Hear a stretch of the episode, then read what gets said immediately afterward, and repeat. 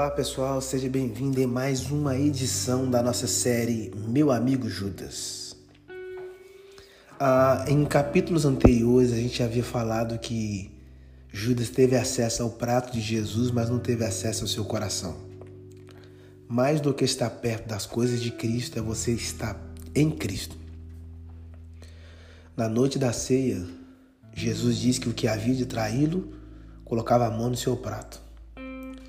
Então, enquanto Judas tinha acesso ao prato de Jesus, João tinha acesso ao seu coração.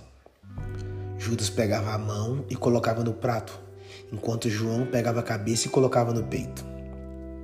A sua mão, ela é a revelação da sua mente. Aonde a sua mão ou o que a sua mão faz é relevante, porque ela denuncia a sua mente. Porém, aonde a sua cabeça está, define seu coração.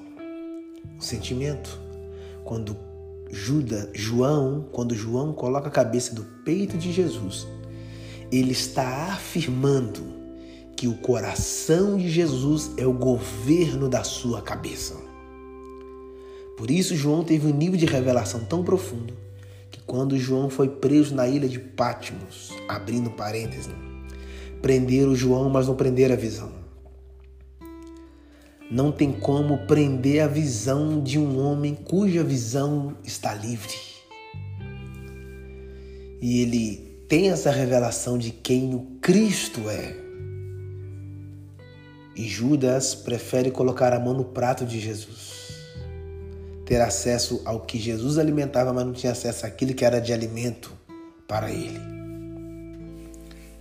que nós possamos ter acesso ao coração de Jesus. Porque as maiores revelações de Jesus não está sobre o seu prato, e sim sobre sua vida. Tudo que você precisa não é ter acesso ao que Jesus está pondo na mesa. Tudo que você precisa é ter acesso ao que Ele está guardando no coração. Quando nós não entendemos o que é sermos discípulos, nós nos tornamos clientes. O problema do cliente é que aonde há promoção eles estão dentro. O bom do discípulo é que aonde o mestre está, eles nunca estão fora.